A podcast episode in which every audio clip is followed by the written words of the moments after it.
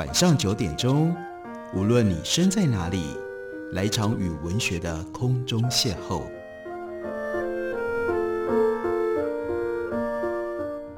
杨照谈书，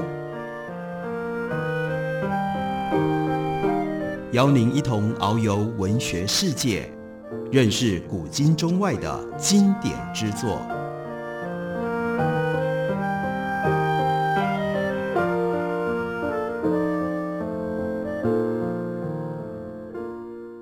听众朋友，大家好，欢迎收听杨照谈书。本节目以台北广播电台 FM 九三点一，每个星期一到星期五晚上九点为大家播出。我是杨照。在今天的节目当中，要为大家介绍的是 Harry Collins 以及 Trevor Prince 他们两位作者所写的中文翻译叫做《医学的张力》这本书。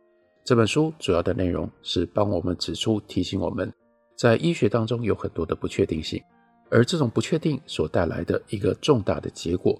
那就是医学它科学的这一面，去寻求长远的终极的解决方案，还有医学的救助的这一面，也就是提供当下现在对于患病或者是可能提供患病的人来给解决方案。这两者其实不是同一回事，而且两者之间经常有冲突，经常有紧张。这本书的中文翻译本在这个时候出版，其中有一章就具备了。特殊的现实上面的参考的意义。这一章讲的是疫苗，虽然它运用的例子是 MMR 三合一疫苗，那是麻疹、腮腺炎以及德国麻疹这三合一疫苗，还有百日咳疫苗，这是给孩童注射的。不过在讨论的过程当中，里面有很多的内容，其实我们很容易就可以投射，帮助我们启发我们去思考，像新冠肺炎的疫苗。到底要不要注射？用什么样方式注射？这是非常切身的现实议题。这里面最重要的一件事情，那是个人选择和集体益处之间的紧张关系。我们看到，在儿童疫苗接种这个案例上，对于人群进行相当全面的疫苗接种，可以完全消灭某一些疾病。因此，世界上已经消除了天花这个可怕的威胁。天花消灭的那么样的彻底。除非少数一两个还保存着天花病毒的地方出现意外或者是恐怖攻击，或者是天花自然重生或重新变种突变出来，否则就再也没有人需要接种疫苗来预防天花了。然而，只需要人口当中有相当高的比例，并不是百分之百接受疫苗接种就可以消灭一种疾病。因此，如果你是一个不喜欢疫苗接种的人，只要有足够的其他人接种疫苗，就会带来 her immunity，也就是群体免疫，你也就安全，你就可以得到保护，你自己不需要接种。不幸的是，如果越多人这样想的话，群体免疫也就越不可能形成，也就不可能消灭疾病，因为如此一来，人口当中就有更多的潜在带源者。所以，我们看现在全世界就是在新冠肺炎这件事情上面陷入到这样的一个囚徒的两难。你永远没有办法确定，究竟是直接追求你所想要的，会得到更多的报酬，或者是提出较少的要求，才会得到更好的报酬。这一切端赖其他人怎么做而定。想象有两个囚犯彼此无法互相沟通，但是呢，分别被告知，如果你背叛另外一个囚犯，而对方没有背叛你，你就会被释放，对方会坐牢十年。如果你背叛他，他也背叛你，那么你们两个人都会坐牢十年。如果你们两个人都没有背叛对方的话，那你们两个人都只需要坐牢一年。把疫苗注射当成类似在监狱里面关一年，而感染这个疾病就类似在监狱里面关十年。如果每个人都接种的话，那就是每一个人都关一年；如果没有人接种的话，那每个人都会被关十年。但是呢，另外还有一种状况，如果其他人都接种，那你不接种，你就被释放。在我们要讨论的案例里面，坐牢一年对应的是注射三合一疫苗，但实际上的情况却更糟。任何父母都会愿意在监狱里面待一年，来交换小孩不要得到自闭症。有人宣称部分案例的自闭症是接种了三合一疫苗的后果。如果你是父母，你怎么能够自愿让你的小孩接种一种可能对他的一生带来如此可怕影响的疫苗呢？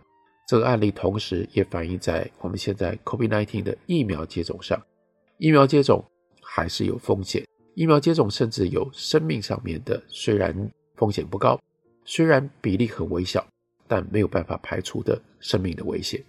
所以，我们看一下，在三合一疫苗上就产生了这样的一种难局。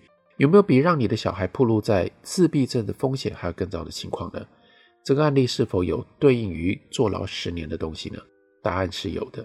这里对应的是麻疹，有一小部分得到麻疹的案例会导致病患严重的脑部伤害。麻疹导致脑部伤害的案例是否比自闭症还要糟糕？这一点很难讲，这要看病人病情的严重程度而定。但是你的小孩如果感染麻疹的话，脑部受到伤害的可能性要比接种三合一疫苗而得到自闭症的可能性大得多。所以理想的状况是同时避免这两者。如果你拒绝让小孩接受三合一疫苗接种，而其他接种疫苗的人多到足可以成功压制这些疾病的流行，那你就可以达到这样的一个目标。这种状态就等于完全不用坐牢。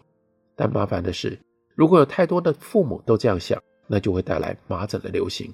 你的行动可能导致许多小孩感染麻疹，以及更进一步的脑部受到伤害，而且你自己的小孩。得到麻疹的机会也会变高，但这样类比是借由忽略更深刻的问题来让计算变得简单。更深刻的问题是，到底接种 MMR 疫苗是不是会带来自闭症的风险呢？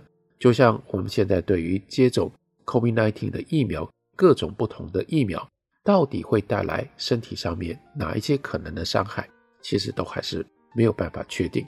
有各式各样的报道，然后呢，有各式各样的案例，但这些案例到底哪一些是直接由 COVID-19 的疫苗所造成的，哪一些是副作用，哪一些其实是连带的偶然？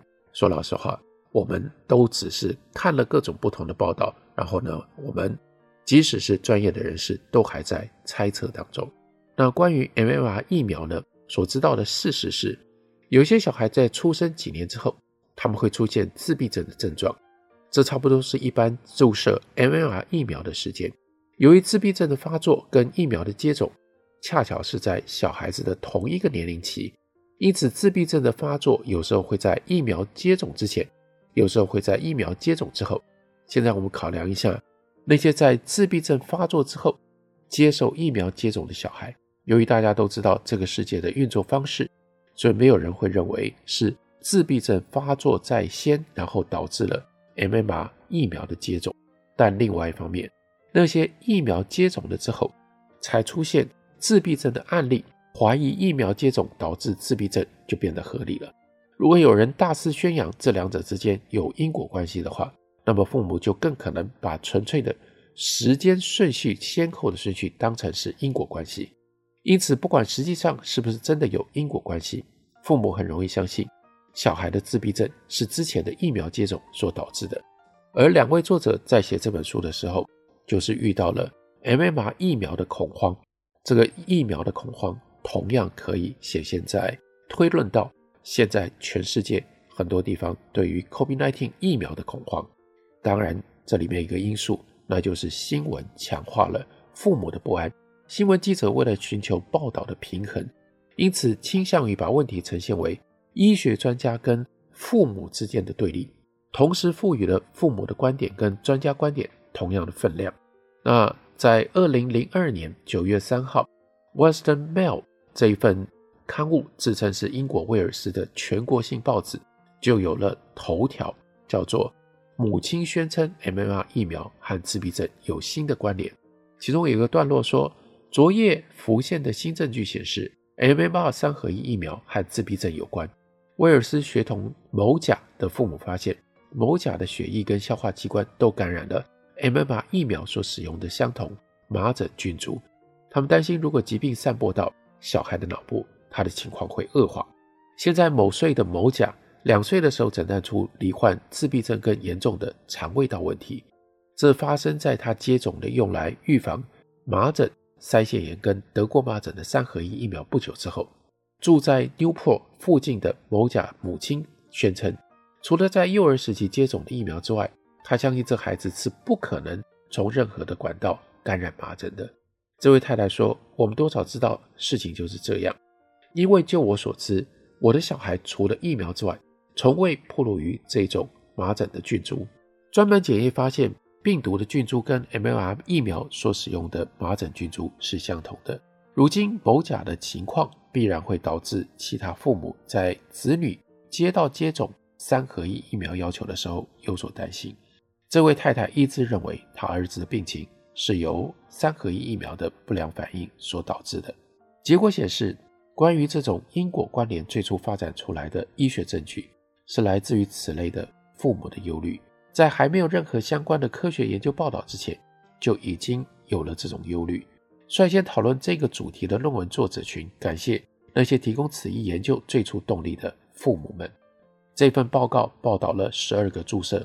mRNA 疫苗之后出现行为异常的儿童案例，其中有八个案例是父母或者是医师注意到两者之间的关联。这八个案例的报告指出，疫苗接种跟症状发作之间的时间间隔分别是一周、两周、四十八小时、马上一周、二十四小时、两周和一周。我们很容易了解这些苦恼的父母在试着理解他们跟孩子为什么会遭遇这种悲剧的时候，会找出发病之前小孩生活上最显著的事件。然而，这篇论文的作者承认，他们无法证明三合一疫苗跟上述的症状之间有所关联。的确，在只有这种证据的情况底下，他们不能。这篇论文的主要目的是要找出肠道异常和行为失调之间的关联。我们不知道这种关联是否会合理成立，但即使成立，疫苗接种跟肠道异常之间的关联也无法合理成立。所以，从三合一疫苗接种到肠道异常到行为异常之间，并没有合理成立的因果关联。那还需要其他种类的证据。这样的证据可以透过针对整个人口的统计来找出，而不只是依赖任何单一或者是少量的个案。换句话说，一旦我们了解了背景数字，那也就是自闭症在人群当中的分布跟发作年龄的分布，还有三合一疫苗接种的模式。我们才能够进一步的追问，相较于疫苗接种之前，在疫苗接种之后，自闭症发作的个案是不是显著的更多？另外，我们可以检视整个人口在引进疫苗接种之后，自闭症模式的改变。这个疫苗的辩论可以称得上是科学医学跟公众互动问题的绝佳例子。有朝一日，我们或许也能够知道疫苗跟身体如何确切的互动。正如我们在讨论安慰剂效应的那一章。有朝一日，我们或许能够在细胞的层次上来理解疫苗，就如同我们在个别骨头的层次上对骨折的理解。我们或许会发现有极少数人由于遗传会对疫苗产生极端的反应，但大多数人不会如此。我们已知的流行病学证据告诉我们，即使有的话，这些人的数量也非常少。不过这里所说的都是有朝一日，这就是医学科学方面。长期的效果，我们要等很久，用非常非常严格的方式去证明这件事情。但是，要不要打疫苗，却是当下就必须要决定的。这两者之间就产生了张力。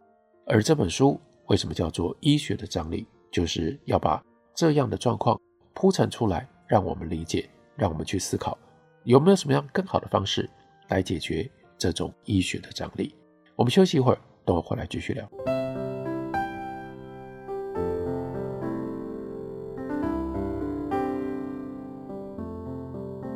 听见台北的声音，拥有颗热情的心，有爱与梦想的电台，台北广播 FM 九三点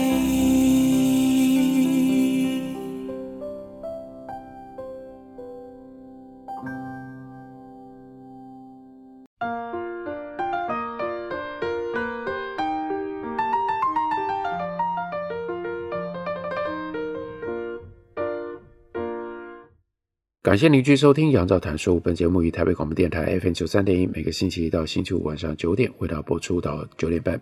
今天为大家介绍的这本书是《医学的张力》，两位作者分别是 Harry Collins 以及 Trevor Pinch。在这本书的第四章提到了另类医疗，这就是我们现在很多人在遇到了疾病的时候，我们都必须要处理的一个当下个人的问题。你要用正统医学、西方的这种医学的方式来治疗，还是你要诉诸于另类医疗？在这章里面提到了一个特别的另类医疗的案例，我相信在台湾也有很多人听过，甚至有很多人试过，那就是维他命 C 的防癌作用，或者是治疗癌症的作用。这里有一位鼎鼎大名的 Linus Pauling，那如果不是他，我们或许从来不会听说高剂量的维他命 C 能够治疗癌症。Linus Pauling 他在一九九四年去世。是世界上最著名的科学家之一。他在一九五四年因为有关化学键的基础研究而得到了诺贝尔化学奖。另外，一九六二年因为他致力于反战运动而获得了诺贝尔和平奖。在世界上没有几个人得过两次诺贝尔奖，而且得到的是化学奖和和平奖。Pauling 在科学上有很多的发现，不过他最有名的是在追逐发现。DNA 结构的研究竞争当中，他败给了 Watson 跟 Crick。Pauling 在一九七零年代，他开始鼓吹维他命 C，经常被视为是他在科学上走下坡的征兆。这个说法对 Pauling 并不公平。他在这个领域的工作延续了分子生物学化约论的信条跟实验方法。然而反讽的是，他的维他命 C 疗法感觉上很像整体论医学所抨击的医学 Magic Bullet。魔术子弹，Pauling 对维他命 C 的鼓吹可以回溯到他早期一个著名的发现，那是称之为叫做 sickle cell 的 anemia 镰刀型贫血症这样的一个遗传疾病，是由遗传的分子缺陷所引起的。他推论所有的人类还有另外一种遗传疾病，他称之为叫做低抗败血酸症，也就是血液当中缺乏维他命 C。他认为。人类在演化的某一个阶段，由于 DNA 突变而失去了合成这种必要营养素的能力。Pauling 在一九六八年提出了一门新医学，称之为叫做正分子医学，来推广他的这种全新疾病研究的方法。他把正分子医学定义为透过调节人类体内正常状态所出现的分子浓度，来保持良好的健康以及预防和治疗疾病。维他命是重要的正分子物质，特别是维他命 C。一位不具医师资格的人如此闯进到医学的领域，当然会引起医学界的震怒。医师、精神科医师、营养学者，他们都攻击 Pauling 的概念。Pauling 的概念既不科学，也没有根据。Pauling 被迫采取防御的立场。Pauling 甚至没有办法让斯坦福医学院的同事对他所提出的新医学领域研究计划产生兴趣。所以他在一九七三年从斯坦福大学辞职，设立了自己的正分子研究机构。社会学对边缘科学的研究指出，当科学家失去正统科学的资源的时候，会如何被一步一步推向边缘的机构。柏林很快就发现自己没有办法从 NSF 国家科学基金会以及国家卫生院 NIH 获得主要的研究计划经费。结果呢，就迫使他向整体论医疗团体以及另类的医疗团体寻求资助，而这些团体是他原来很不愿意跟他们牵扯的。对于 Pauling 的批评者来说，这毫不意外就确认了他们原本的怀疑。他们认为 Pauling 是一个还没有出柜的整体论医学以及另类医学的热衷者。Pauling 一开始呢，是鼓吹用维他命 C 来治疗一般的感冒。他在一九七零年出版了叫做《Vitamin C and the Common Cold》维他命 C 与一般感冒，暗示维他命 C 或许可以预防或者是治疗癌症。他的这个想法从身为工业界化学家的维他命 C 热衷者另外一个人 Irving Stone 那里所得来的。当时尼克森总统推动的 War on Cancer 才刚刚展开，癌症成为美国最主要的公共卫生的问题。在死因当中排名第二，只有心脏病是比癌症在死亡因素上面更高，排名更前面。每五个死去的人当中，大概就有一个是死于癌症，而且每年大约有一百万个新罹患癌症的病人在美国接受治疗。对维他命 C 和癌症的实际研究，由 Pauling 的合作者 Ewan Cameron。这位苏格兰外科医师来执行。Cameron 在一九六零年出版了评价不差的《玻尿酸酶与癌症》。他在书里面提出了一种新的方法，主要是控制癌细胞的侵略性，而不是去摧毁癌细胞。Cameron 认为，癌细胞会释放出玻尿酸酶来影响基质。所谓基质是一种所有的细胞都镶嵌在里面的果冻般一般的物质。恶性细胞会繁衍，并且穿透基质，进而侵入邻近的组织。所以呢，Cameron 认为，由于玻尿酸酶抑制因子的存在，会在生理学上抑制这种侵犯。恶性细胞跟它的后代不断地制造玻璃酸酶，以至于这种酶过多而压倒了玻璃酸酶抑制因子。Cameron 用他的玻尿酸酶抑制因子的观念来解释癌症发展的许多的特征。此外，如果能够找到玻尿酸酶抑制因子的话，在治疗当中就可以用它来消解癌细胞的恶性。Cameron 他长期的目标是要说服大药厂设法找出就是 PHI 玻尿酸酶抑制因子的物质，并把它制成为适合临床可以使用的形式。由于抗癌战争所带来动力，美国研究者开始对 Cameron 他的新的做法感到兴趣。Cameron 自己则开始使用多种荷尔蒙的鸡尾酒疗法来治疗末期癌症。在一位美国研究者的建议底下，他加入了大剂量的维他命。他希望这些药物能够使得病人的基质更能够抵抗恶性细胞的入侵，而有助于控制癌症。Cameron 在一九七一年第一次写信给 Pauling，告知他初步的研究结果。他形容结果确实非常令人激动。他觉得维他命 C 确实很有效果，所以他说：“我已经省略整个荷尔蒙疗法不用，而试着设计出一套只用抗坏血酸的合适治疗计划。” Cameron 甚至猜想，玻尿酸酶抑制因子的结构或许就包含了抗坏血酸的分子。如果确实如此的话，那我们只要提供足够的抗坏血酸，身体就能够自行合成玻尿酸酶抑制因子。Cameron 对他的理论跟初步的研究成果有足够的信心，使得他向 Pauling 指出，我们很快就可以治疗癌症了。他当然知道自己的方法有争议性，因为这实际上就等于说，癌症的治疗方法是我们在街角的药房跟附近的健康食品店，而专家们这么多年来浑然不觉。最后，他决定把他的发现投稿到英国的医学期刊。他请 Pauling 帮他宣传这个理论，并且帮他建立健全的科学基础。Pauling 这个时候他还在斯坦福工作，正试图说服他的同事在癌症病人身上试验维他命 C。Cameron 的成果当然他很兴奋，他对于这个新疗法的成功感觉到印象深刻。Cameron 在这个阶段他只看到十一个病人历时七周的资料，他每天用静脉注射施打五公克的维他命 C。总共注射五到七天，接着呢，每天口服两公克。当他看到病人可以容忍这样的剂量的时候，就提高到静脉注射每一天十公克，连续注射一个礼拜或者更久。接着呢，每一天口服八公克的剂量。Cameron 期待如此高剂量的维他命 C 达成什么样的效果呢？他屡次强调，并不预期会治好癌症，而是要加以控制。换言之，癌细胞会被解除武装，无法散播，但是你不会杀死癌细胞。因此，即便治疗成功，恶性肿瘤仍然会存在。但是，希望能够遏制进一步的增生。本来的恶性肿瘤虽然还存在，但是会变成良性的，并且受到了局限。而癌症的次发性特征，像是疼痛、体重减轻和出血，会受到控制。他的研究结果指出，人体可以容忍高剂量的抗坏血酸，不会有不良效果。末期病人某一些较为痛苦的症状可以得到纾解。他认为有证据显示，有一个病人的肿瘤缩小了。虽然研究的结果没有确定的结论，但显示这种新疗法值得期待。Pauling 劝 Cameron 在他服务的医院里面进行更大规模而且更有系统的研究，也建议他使用更大的剂量。